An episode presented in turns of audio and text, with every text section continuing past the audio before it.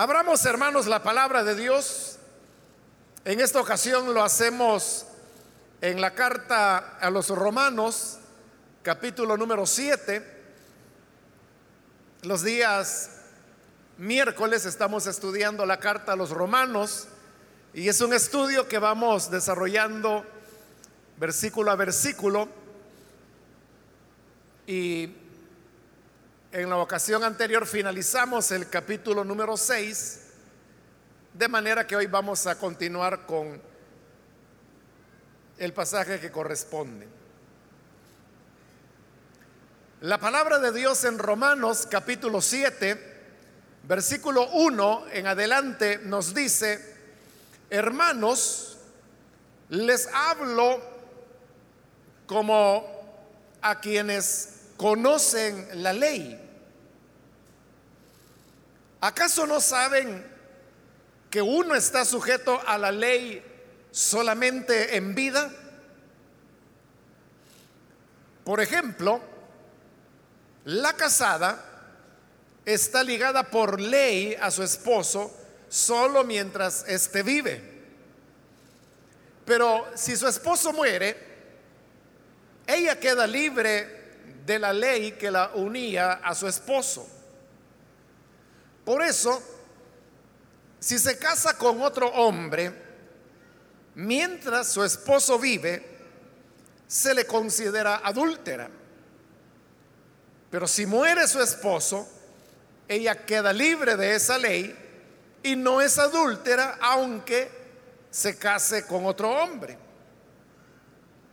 Asimismo, hermanos míos, Ustedes murieron a la ley mediante el cuerpo crucificado de Cristo,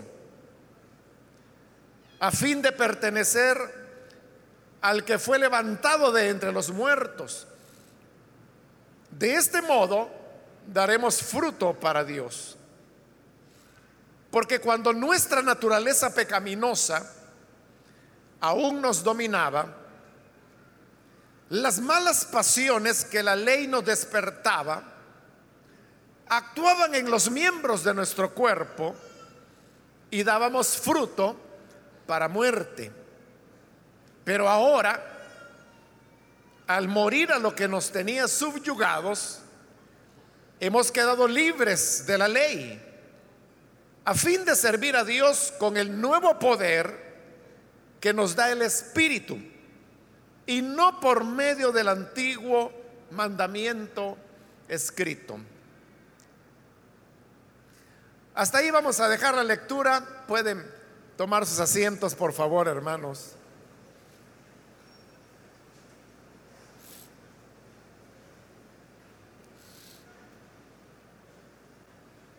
Este capítulo 7, usted puede notar que comienza con la palabra hermanos.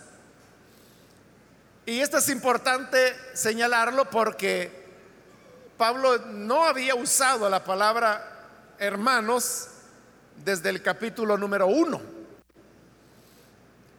Y sin embargo, hoy la está usando y en el versículo 4 usted puede ver que otra vez vuelve a referirse a los romanos llamándoles hermanos.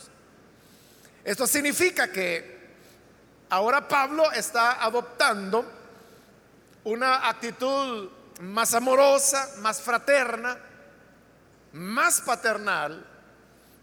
Y es como, después que él ha hecho toda esta exposición de los seis capítulos anteriores, donde él ha sido muy ordenado en la presentación de sus argumentos, ahora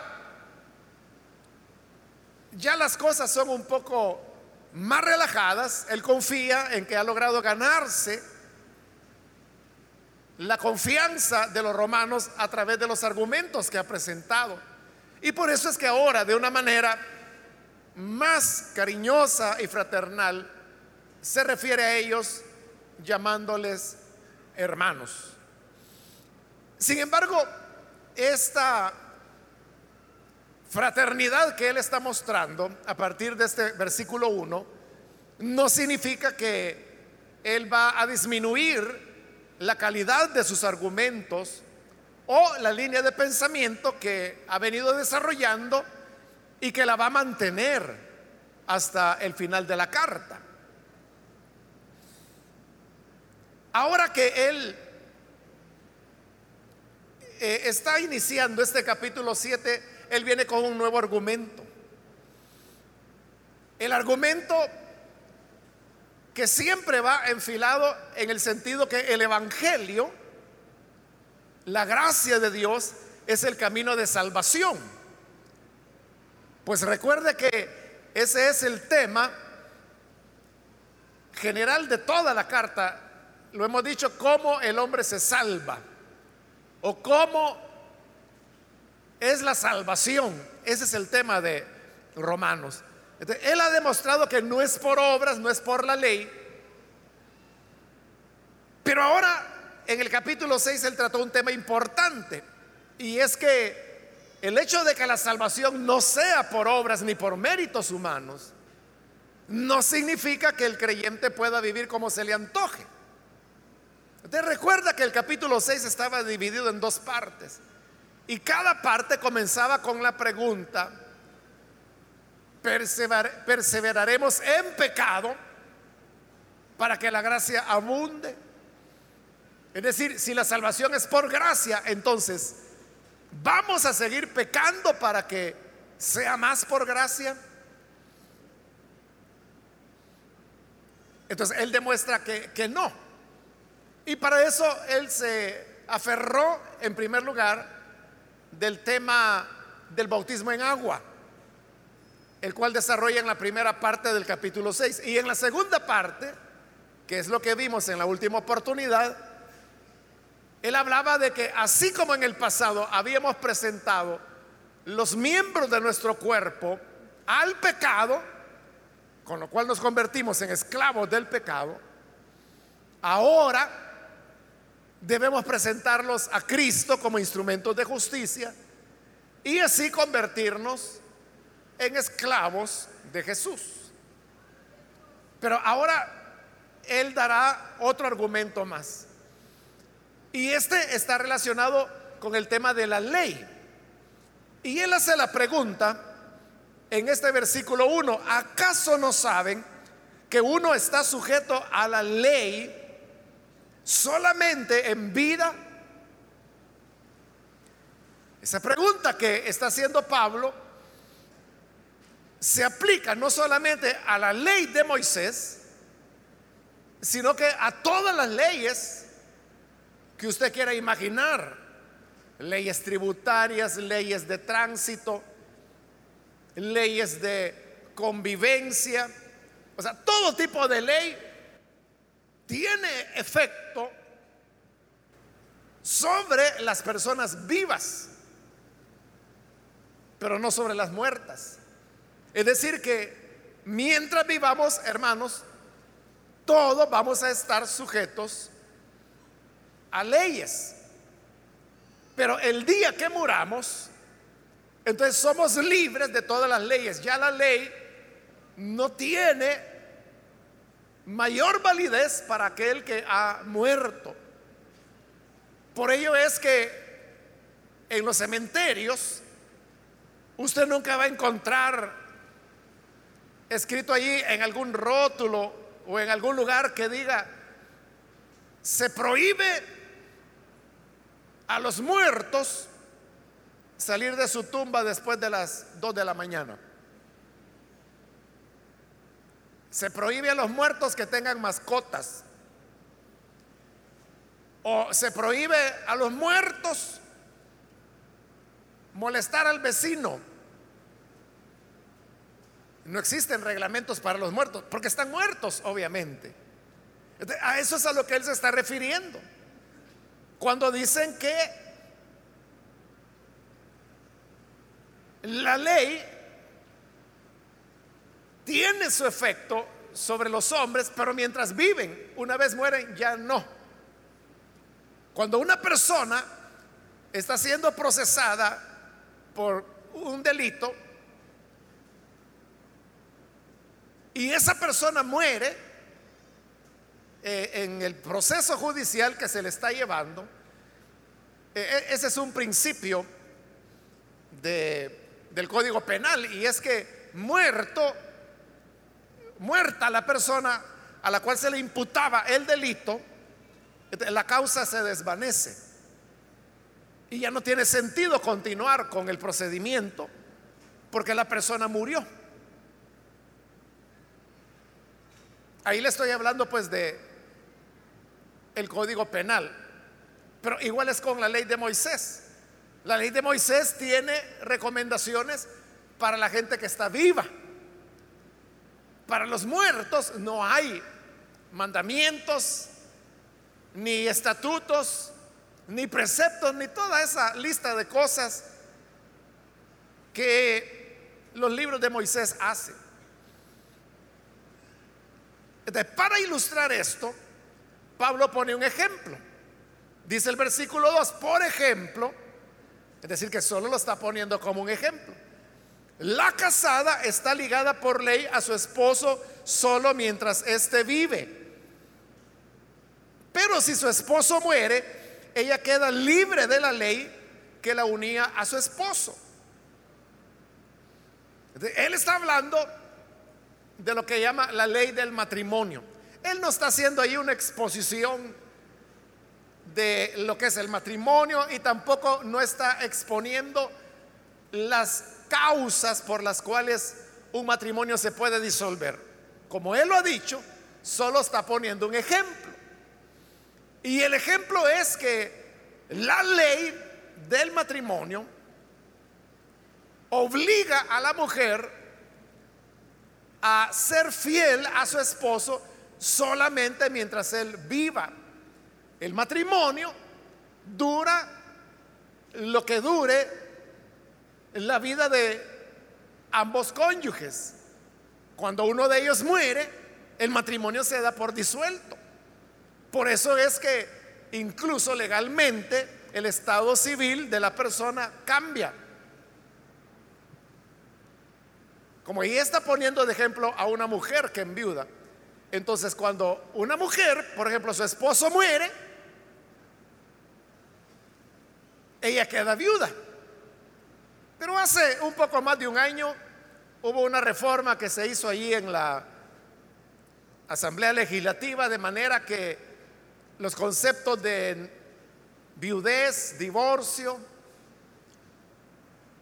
y no recuerdo cuál, otra más, los consideraban denigrantes, entonces los cambiaron por soltero. Es decir, que hoy cuando una mujer enviuda, ya en su estado civil no se le pone viuda, se le pone soltera.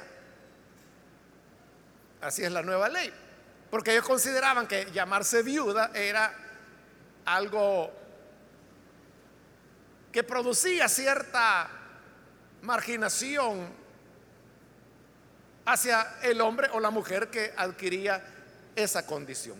Bien, pero el hecho que Pablo está mencionando acá es que mientras ambos están vivos, están obligados el uno al otro. Pero cuando mueren, uno de ellos, la obligación desaparece. Esa es lo, que la demostración de lo que él dijo anteriormente, es el ejemplo. Y es que la ley es valedera mientras las personas viven. Pero cuando muere uno de los cónyuges, el matrimonio se da por invalidado. Ve ahora el versículo 3.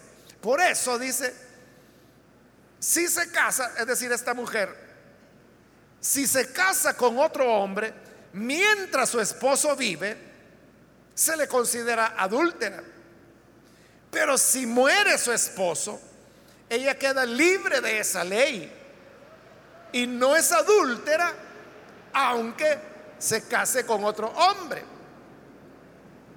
Lo que Pablo está señalando ahí es que lo que no se puede hacer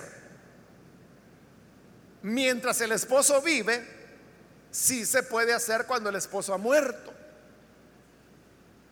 Porque él está diciendo, si en vida de su esposo ella se junta con otro hombre, comete adulterio. Pero si su esposo muere y ella se junta con otro hombre, está haciendo exactamente lo mismo. hoy no comete adulterio. ¿Y, y por qué no? ¿Y que no se está metiendo con otro hombre? Sí. Pero lo que ocurre es que hoy ya la cosa cambió porque el esposo murió. eso es lo que Pablo dijo al principio. La pregunta, ¿acaso no saben que uno está sujeto a la ley solamente en vida? Esto del matrimonio solo es un ejemplo. Que repito, no es que Pablo está ahí desarrollando el tema del matrimonio y tampoco está enumerando las causas por las cuales el matrimonio se puede disolver. Solo está poniendo la ilustración, pudo haber puesto cualquier otra. Pero la enseñanza que él quiere dar es la que queda firme.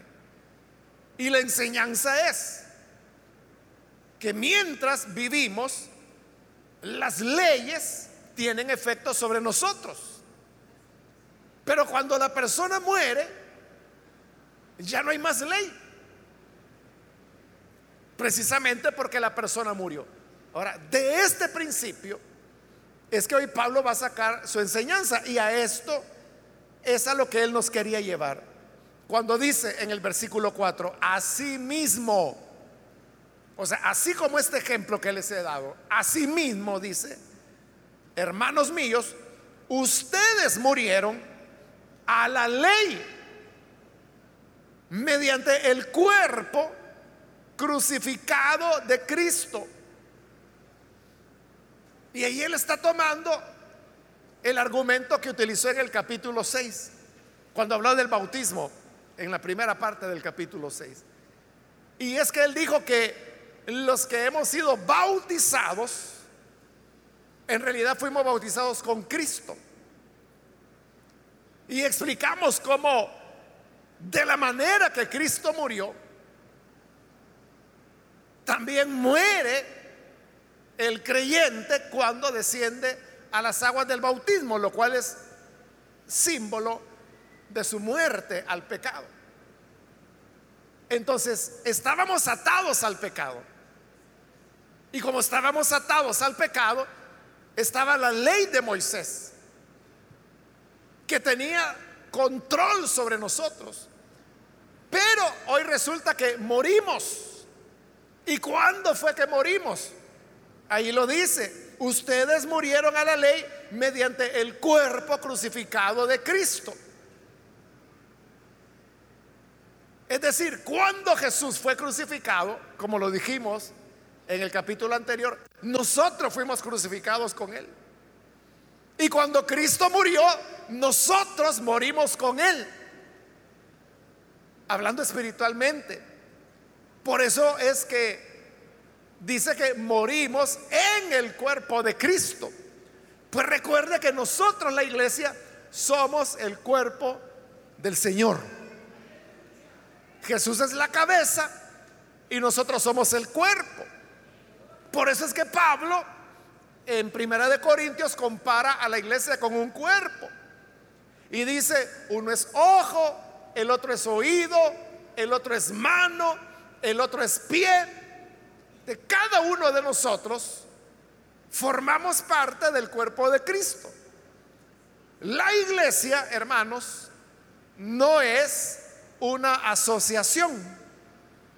Porque una asociación, como el nombre lo dice, es cuando dos o más personas se asocian con un propósito.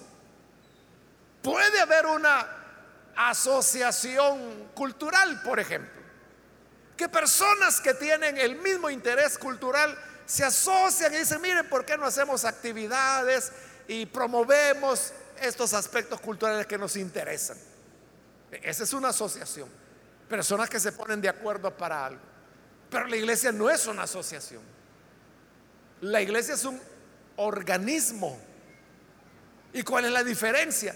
que el organismo está vivo. Nosotros, hermanos, no estamos asociados. Nunca a usted se le dijo, hermano, usted quisiera ser parte de nuestra sociedad. Ah, ¿y cuál es la sociedad? Pues se llama Elim. ¿Y, en qué consiste? Bueno, ahí nos reunimos personas que nos gusta cantar cantos cristianos, oramos juntos, estudiamos la Biblia, aprendemos de ella. estamos asociados, entre todos pagamos los gastos y ahí estamos animándonos los unos a los otros. Nadie le dijo eso, sino que lo que le dijeron fue, arrepiéntase, crea al Evangelio. Usted dice una relación con el Señor. Y en el momento en que usted cree, el Espíritu Santo lo injertó, lo sumergió. O como dice Corintios, lo bautizó en el cuerpo, es decir, lo introdujo dentro del cuerpo de Cristo, que es la iglesia.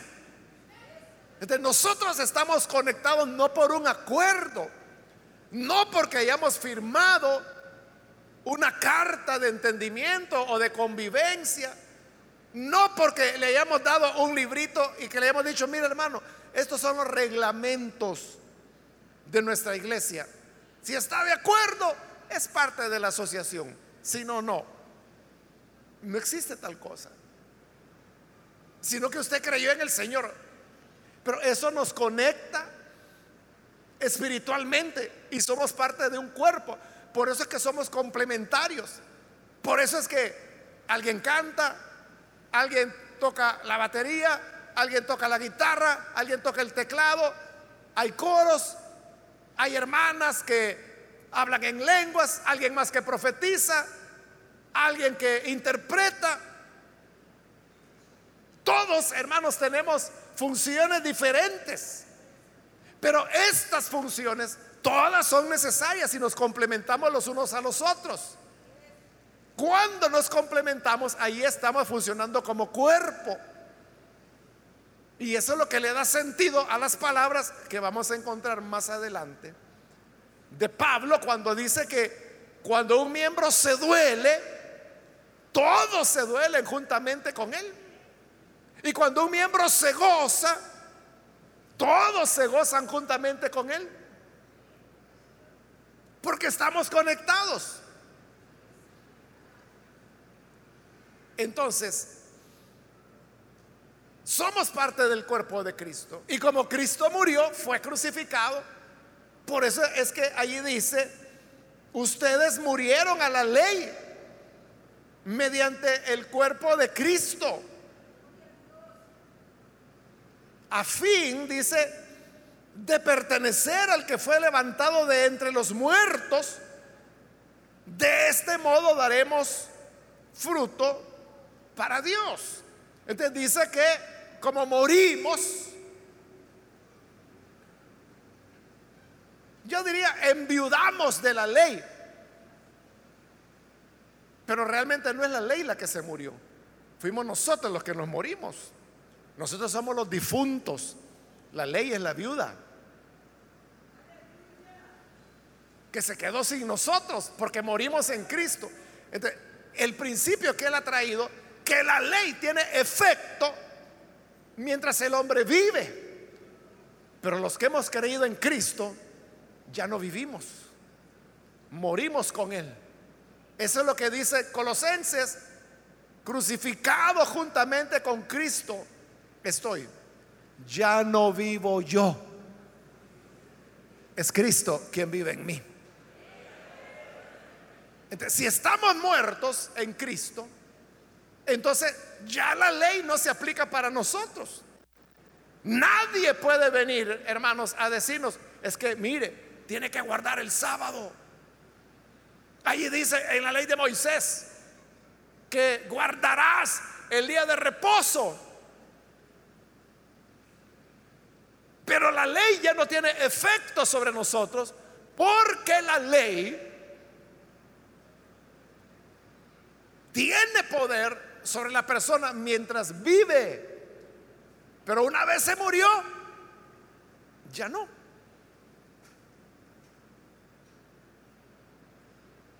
Si una persona está presa porque cometió un delito y muere dentro de la cárcel, ya no tiene por qué seguir en la cárcel. No guardan, ah, este como le faltaban ocho años, aquí vamos a tener el cuerpo dentro de la prisión hasta que se cumplan los ocho años. para que cumpla la pena. No, ya no, murió. La ley inmediatamente es inválida para él y sale de la cárcel, muerto pero sale. Entonces la ley ya no tiene efecto sobre nosotros. Por eso es que la ley ya no es la que nos norma, la ley ya no es la que va a regir nuestra conducta. Por eso es que dice ese versículo 3, perdón, 4.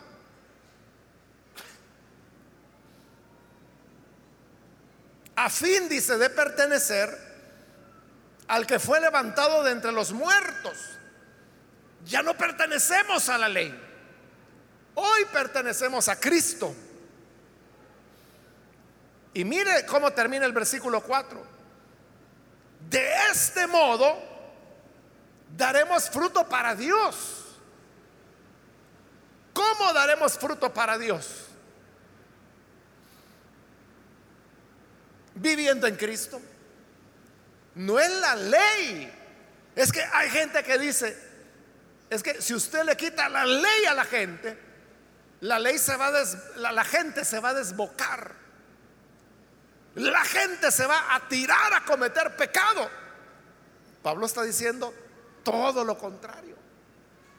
Que muertos a la ley, hoy vivimos en Cristo. Y viviendo en Cristo es la manera como podemos dar fruto para Dios.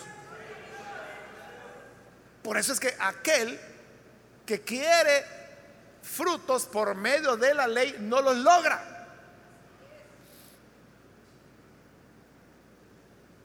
Los frutos que se quieren obtener por medio de la ley son aquellos a través de los cuales se les dice a la gente, haga esto, haga lo otro, esto es prohibido, esto es obligación, vístase así, peínese de esta manera, camine así. Y, y, es una serie de leyes, una serie de mandamientos. Y eso que produce, produce frutos para Dios. No, produce hipócritas. Porque lo que hacen, lo hacen porque alguien les dijo, mire, aquí en esta iglesia es prohibido tal cosa. Pero el método de Dios es que estemos muertos al pecado por medio del cuerpo de Cristo. Y estando muertos, hoy podemos llevar frutos para el Señor. Mire el versículo 5. Porque cuando nuestra naturaleza pecaminosa aún nos dominaba, las malas pasiones que la ley nos despertaba actuaban en los miembros de nuestro cuerpo y dábamos fruto para muerte. Voy a leerlo de nuevo, versículo 5, porque cuando nuestra naturaleza pecaminosa aún nos dominaba, las malas pasiones que la ley nos despertaba actuaban en los miembros de nuestro cuerpo. Vean lo que ocurre cuando está viva nuestra naturaleza pecaminosa. El hombre usted sabe que es rebelde por naturaleza, está inclinado al mal. Ya lo vimos en los capítulos anteriores, desde el 1 hasta el 3, como Pablo explica que el hombre siempre que pueda hará el mal. Siempre que al hombre lo pongan a escoger entre lo bueno y lo malo, siempre va a escoger lo malo. Por eso, cuando al hombre se le dice, esto es malo, más lo hace. Y eso usted lo puede ver desde los niños. Ahí está el niño que quiere meter el tenedor dentro del toma corriente. Y usted le dice, no, no lo hagas. No, pero como usted le está diciendo que no, más quiere hacerlo. Usted le está diciendo que no lo haga por el bien de él. Pero como la naturaleza del ser humano es siempre una naturaleza de rebelión, las personas más lo hacen. Y ahí hablando de niños. Pero si hablamos de adultos o de jóvenes, es así. Hermano, lo que se prohíbe, la gente más lo hace. Si usted pone un rótulo por ahí en algún lugar de su colonia, de su vecindario, y, usted pone ahí, prohibido tirar basura, ahí le van a ir a tirar todos. Así es. Así somos. Porque somos inclinados siempre a la desobediencia. ¿De qué ocurre cuando viene la ley? Ese es un tema que Pablo va a desarrollarlo después en este capítulo 7. Y lo va a desarrollar muy bien. Pero ahorita le está dando un adelanto porque ya lo dijo. Dice, cuando nuestra naturaleza pecaminosa aún nos dominaba, es decir, que el pecado vivía, las malas pasiones que la ley nos despertaba, actuaba en nuestros miembros. Pero oiga lo que está diciendo que la ley despertaba en nosotros malas pasiones. Esto, hermanos, me recuerda mis primeras semanas dentro del Evangelio. Semanas después de conversión. Otro joven, pues había llegado al Evangelio conmigo éramos amigos y un día yo estaba en la casa de él, estábamos platicando, platicando de las cosas del Señor, porque estábamos en el primer amor. Entonces, en la casa estaba la mamá de él y nosotros estamos en la sala y ella estaba adentro de la casa. Entonces, estamos platicando con él cuando de repente ella habló de ahí adentro y dijo, no vayan a voltear pues, no vayan a voltear a ver pues, dijo ella. Y cuando ella dijo eso nos sorprendió. Inmediatamente los dos volteamos a ver. Y justamente volteamos a ver cuando la señora iba envuelta en una toalla porque iba saliendo del baño. Y los dos nos pusimos a reír. Y los dos hicimos el comentario. Mejor no hubiera dicho nada. Estábamos tan embebidos en lo que estábamos hablando que ni cuenta nos hubiéramos dado. Pero como ella dijo, vaya pues no vayan a voltear a ver, los dos volteamos a ver. Fue como algo muy automático. Y, así es eh, en todo lo que eh, eh, el ser humano hace. Bueno, usted ve, hay negocios que a veces dicen entrada y luego por aquí dice salida. Ahí está la gente queriéndose meter por la salida. Va a un almacén, ahí está el gran rótulo que dice salida. Y como es salida, la puerta automática no se abre porque es salida. Pero ahí está la gente esperando. Y cuando alguien viene, plum, se meten ahí.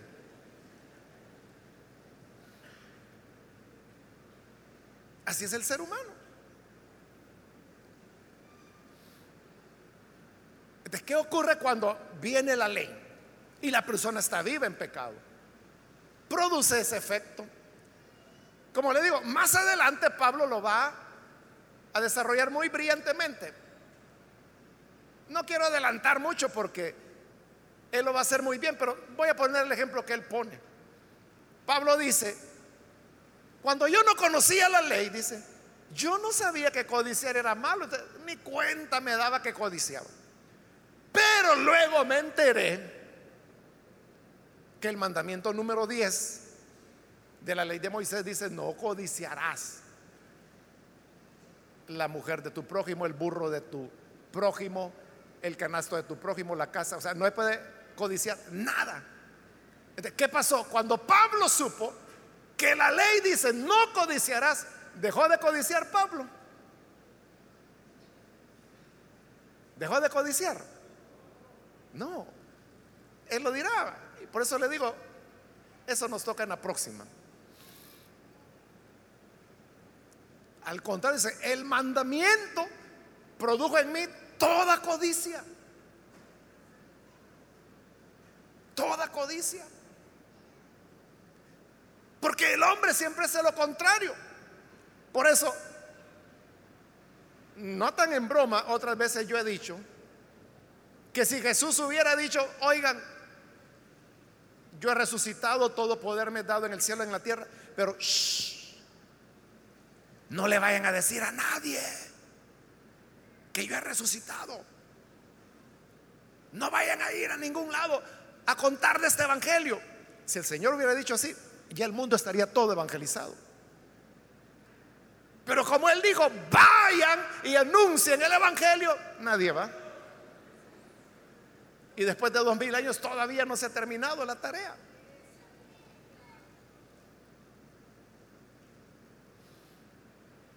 Porque el hombre siempre hace lo contrario. Ese es el problema de las normas, de las leyes. Entonces, cuando se le dice a la gente, mire, es que usted tiene que hacer así. Cuando se le dice a la gente, párese, siéntese, mire para allá, mire para acá, ínquese, dos pasos al frente. O sea, cuando uno le está marcando todo a la gente, o sea, la gente lo va a hacer mientras usted esté viendo. Pero cuando no lo esté viendo, inmediatamente se va a revelar y comenzará a hacer lo que usted le dijo que no haga.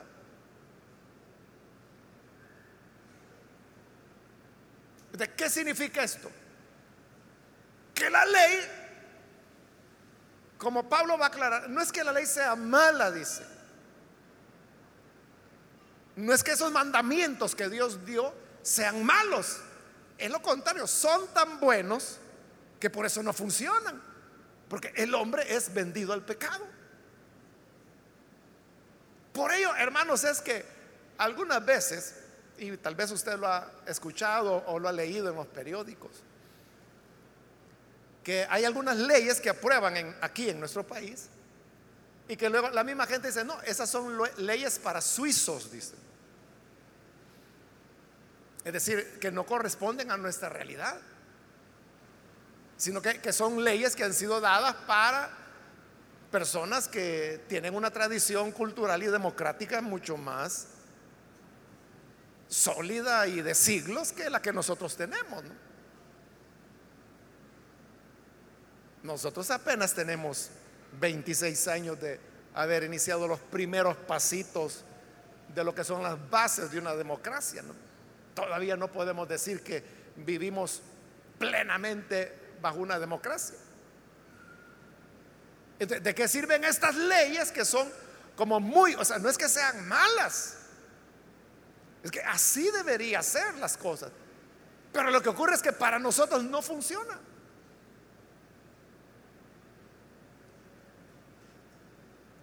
porque no tenemos la naturaleza para ese tipo de leyes. De igual manera, el hombre en pecado no tiene la naturaleza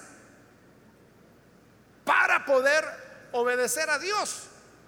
por eso es que el camino a la santidad, y como Pablo lo dijo, para dar frutos, no es que a la gente se le obligue, se le haga aquí, se le haga allá. Yo me recuerdo de una iglesia que una vez, bueno, solo dos veces he ido a esa iglesia. Y en la, en la, puerta, al lado de la puerta de entrada, había un rótulo grande. Y ahí decía, eso fue hace décadas, pero me acuerdo que decía cosas como, las hermanas, el largo de la manga tiene que tener tantos centímetros, no me acuerdo cuántos eran. La falda tiene que llegar tantos centímetros debajo de la rodilla.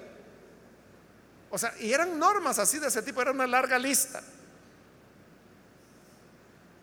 Eso no sirve. Eso no funciona. Eso está demostrando que estas personas de esa iglesia no han nacido de nuevo. Porque para nacer de nuevo se necesita haber muerto primero con Cristo. Y el que está muerto ya no necesita ese tipo de leyes. Sería absurdo. Como absurdo sería ese mismo rótulo llevarlo al cementerio. Y que dijera ahí a los señores difuntos, se le recomienda no levantarse de noche.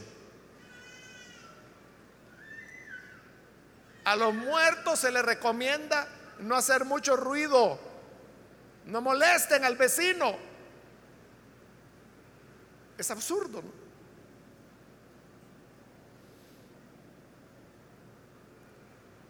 Cuando tenemos viva nuestra inclinación pecaminosa, las leyes, las normas, lo único que hacen es hacernos más desobedientes.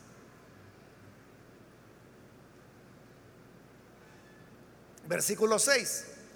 Pero ahora dice, hoy bajo la gracia, hoy en Cristo, al morir a los que nos tenía subyugados, que era el pecado, hemos quedado libres de la ley. Ahí lo está diciendo claro. Cuando morimos en Cristo, quedamos libres de la ley. ¿Por qué? Porque muertos, ya la ley no tiene ningún efecto sobre nosotros. Entonces, vea, la clave para dar frutos para Dios no es, hermanos, que usted se esté aguantando las grandes ganas de pecar que tiene, pero como soy cristiano no lo voy a hacer. Pero si usted mismo dice, es que mire, siento unas ganas de pecar, ¿sabe por qué la siente? Porque está vivo. ¿De cómo es que podemos triunfar sobre el pecado? Muriendo al pecado. ¿Y cómo morimos al pecado? Cuando nos identificamos con Cristo en su muerte. Muertos al pecado, el pecado ya no tiene fuerza, ya no nos subyuga, como decía el versículo anterior. Y la ley, quedamos libres de ella, ya no la necesitamos porque estamos muertos al pecado. Yo me recuerdo, hermanos, hace años que oía a un predicador, no de nuestra misión, sino que por ahí de otra iglesia. Y él decía estas palabras. Él decía, mire, cuando usted está en su trabajo y le vienen, se enoja y le vienen deseos de decir una gran palabrota, decir, mire, cuando vaya a decir la palabrota, acuérdese que es creyente y tápese la boca. Aguántese para que guarde su buen testimonio. Pero esa manera de enseñar es hacer fariseos. Porque la cosa no es que cuando usted sienta deseos de decir una palabrota o de enojarse, que se aguante. No, no. El Evangelio es que no sienta deseos de enojarse que no sienta deseos de decir una palabrota. Y si usted pregunta, mire, ¿y usted cómo hace para, para vencer la tentación? ¿Cómo hace para no sucumbir al pecado? Fácil, muerto al pecado. Por eso le he dicho otras veces que esa gente que dice, cuesta la vida cristiana es muy difícil. Esa gente que no ha muerto al pecado. El pecado está tan vivo en ellos y en ellas que les cuesta. Ellos mismos lo están diciendo. Para ellos es una lucha ser creyente. Pero para el que ha muerto al pecado, es un gozo, es una paz, es lo más natural. Llevar la vida recta, llevar la vida pura. Hermanos, no, le dan ganas a usted irse de vez en cuando echar uno sus tragos por ahí. No le dan ganas. Y no le dan ganas de involucrarse con pecados, inmoralidades, ir a una discoteca, fumar marihuana o piedra, no le dan ganas. Y si usted me dice, bueno, ¿y por qué está preguntando eso?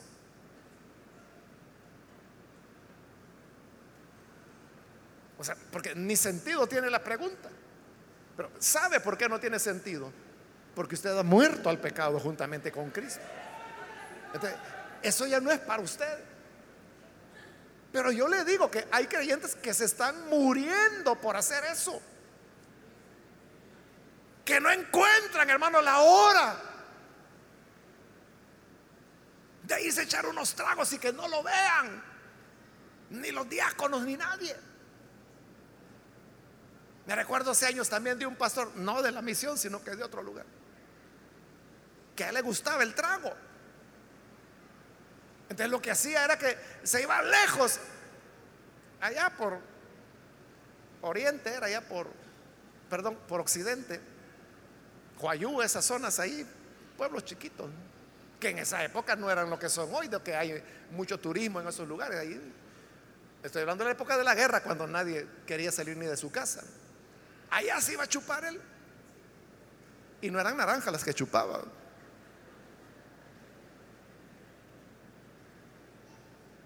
Pastor.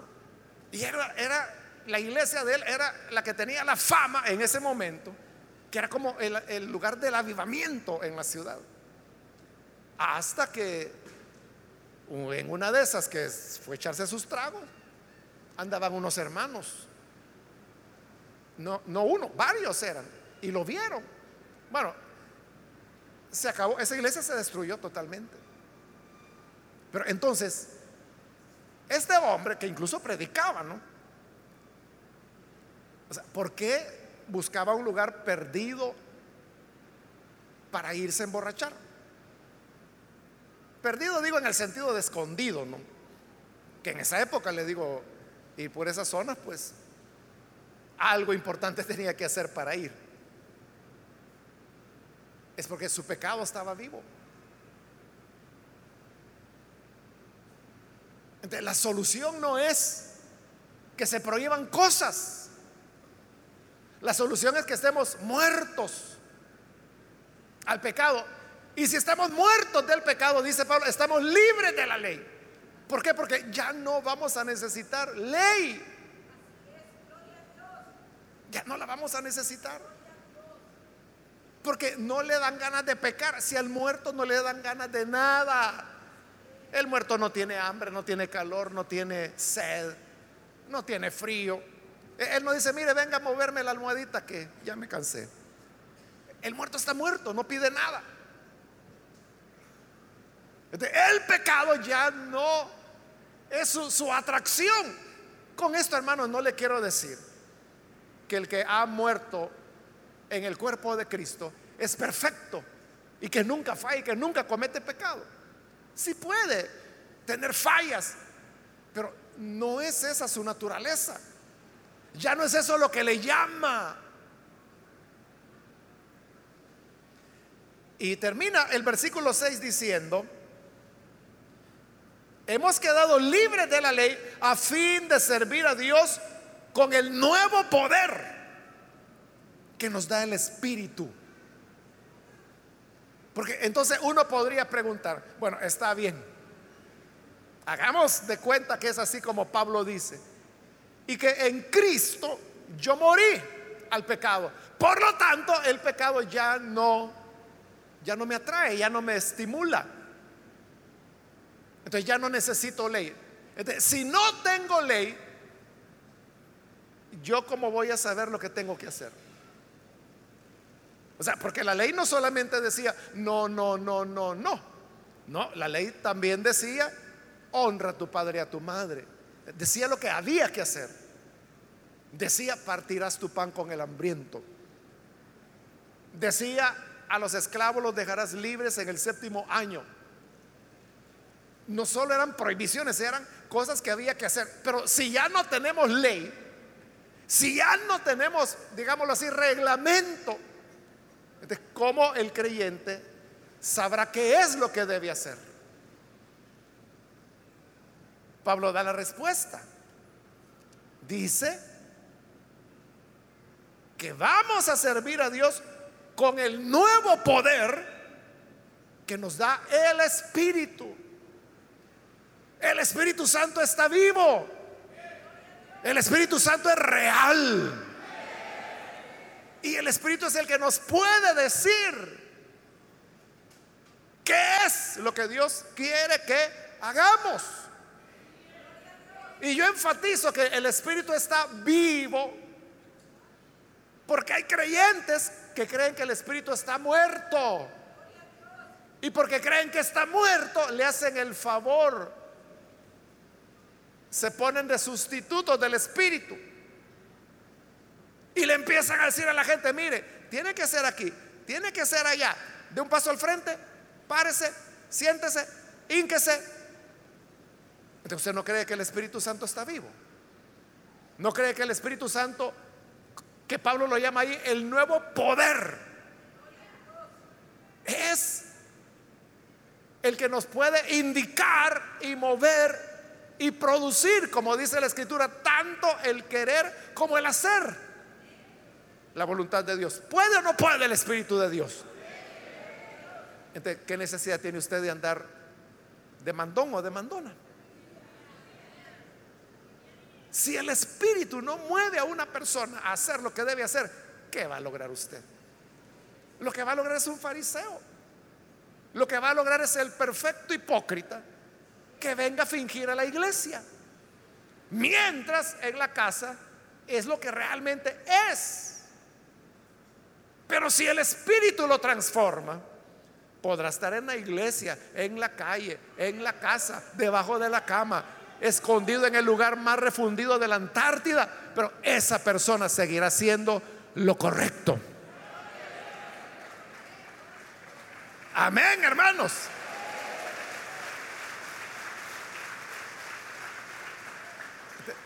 Ya no tenemos más la ley, no necesitamos la ley, porque tenemos el Espíritu de Dios. Y esa es nuestra garantía. Piense, por ejemplo, en sus hijos. Si usted tiene hijos jóvenes, hijas jóvenes, cuando ellos salen de casa porque van a estudiar, ¿cuál es su garantía que ellos andan haciendo lo correcto? ¿Cómo sabe usted que de verdad andan estudiando y que no se fueron con el novio al Majagual? ¿Cómo sabe que no?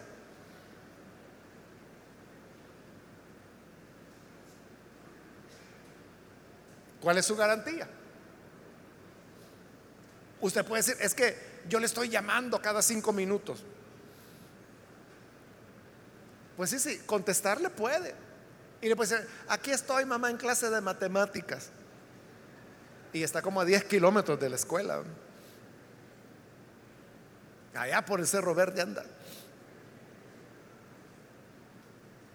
Entonces, ¿cómo puede usted tener seguridad que sus hijos se están comportando como debe ser. Lo único que le puede dar seguridad es que el nuevo poder del Espíritu Santo lo sostenga y sea la realidad de ellos. No que usted les está llamando a cada cinco minutos, no de que usted los va a vigilar a ver si de verdad entran a la escuela, a ver si de verdad ya salieron. No que usted vaya a preguntarle a la maestra, mire, ¿y ayer a qué hora salió mi hija? Mire, es verdad que les dejó un trabajo de grupo, porque fíjese que todos los viernes se va a hacer trabajo de grupo. ¿Es esa su confianza? ¿O su confianza es el poder del Espíritu de Dios? Si el Espíritu no lo hace, no hay nada que usted pueda hacer. Pero si el Espíritu lo hace, igual no hay nada que usted pueda hacer. De ahí la necesidad de estar muertos al pecado. Repito, no se trata de estarnos aguantando. Es decir, ay, es que yo tengo ganas de pecar, Señor, ayúdame, por favor, quítame esto, quítamelo, quítamelo, quítamelo, quítamelo. Está muy viva su carne. Muera permita ser crucificado juntamente con Cristo. Y entonces sus intereses van a cambiar, sus metas, sus valores, su idea de la vida, del mundo, todo va a cambiar. Sus preferencias. Ya, ya, ya no será estar ahí. Es que ha salido una cerveza nueva. Ay, ¿cómo estará? Yo quisiera probarla.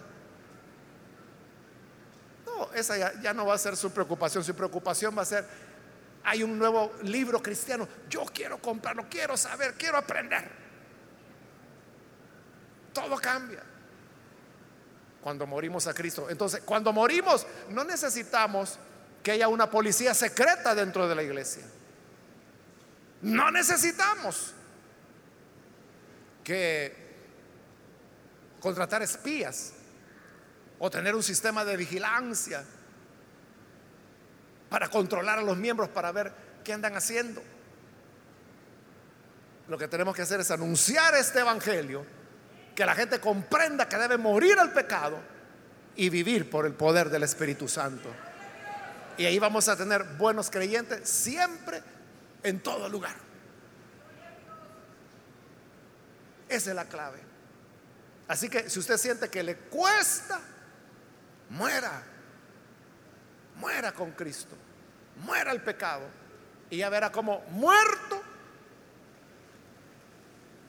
queda libre de la ley y de la influencia del pecado.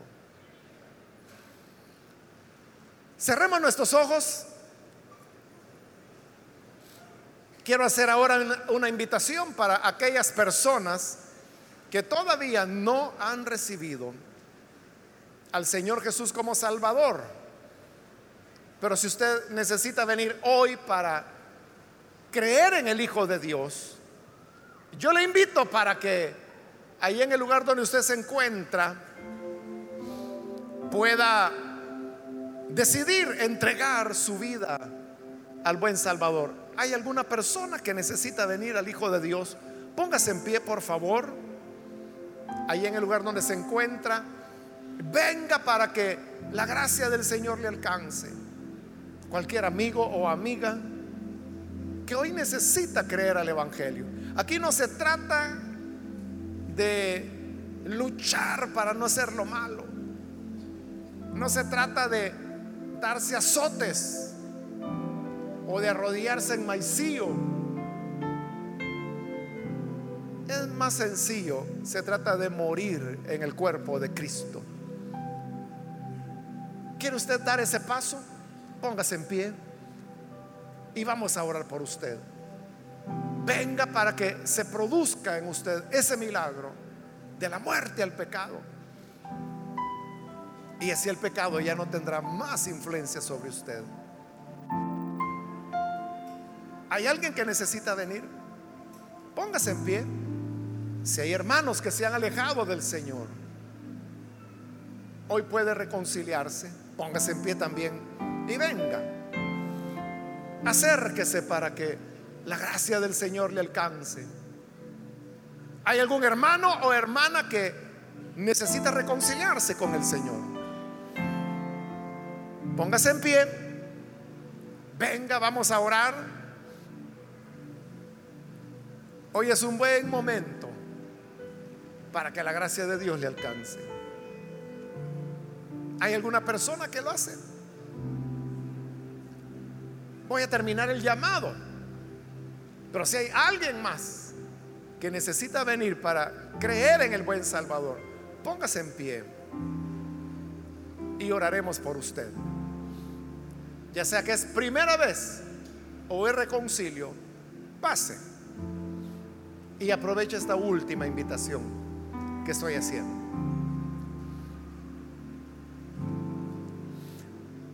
A usted que nos ve por televisión, le invito para que reciba al Señor Jesús como su Salvador. En Él somos crucificados y muertos al pecado. Y con el poder del Espíritu Santo podemos vivir agradándole. Ore con nosotros. Gracias te damos, Señor, por tu palabra y tu evangelio que nos ilumina, nos enseña y nos guía. Gracias porque tu Señor siempre tienes un consejo para cada uno de nosotros. Y hoy hemos aprendido que no depende de nuestra fuerza de voluntad,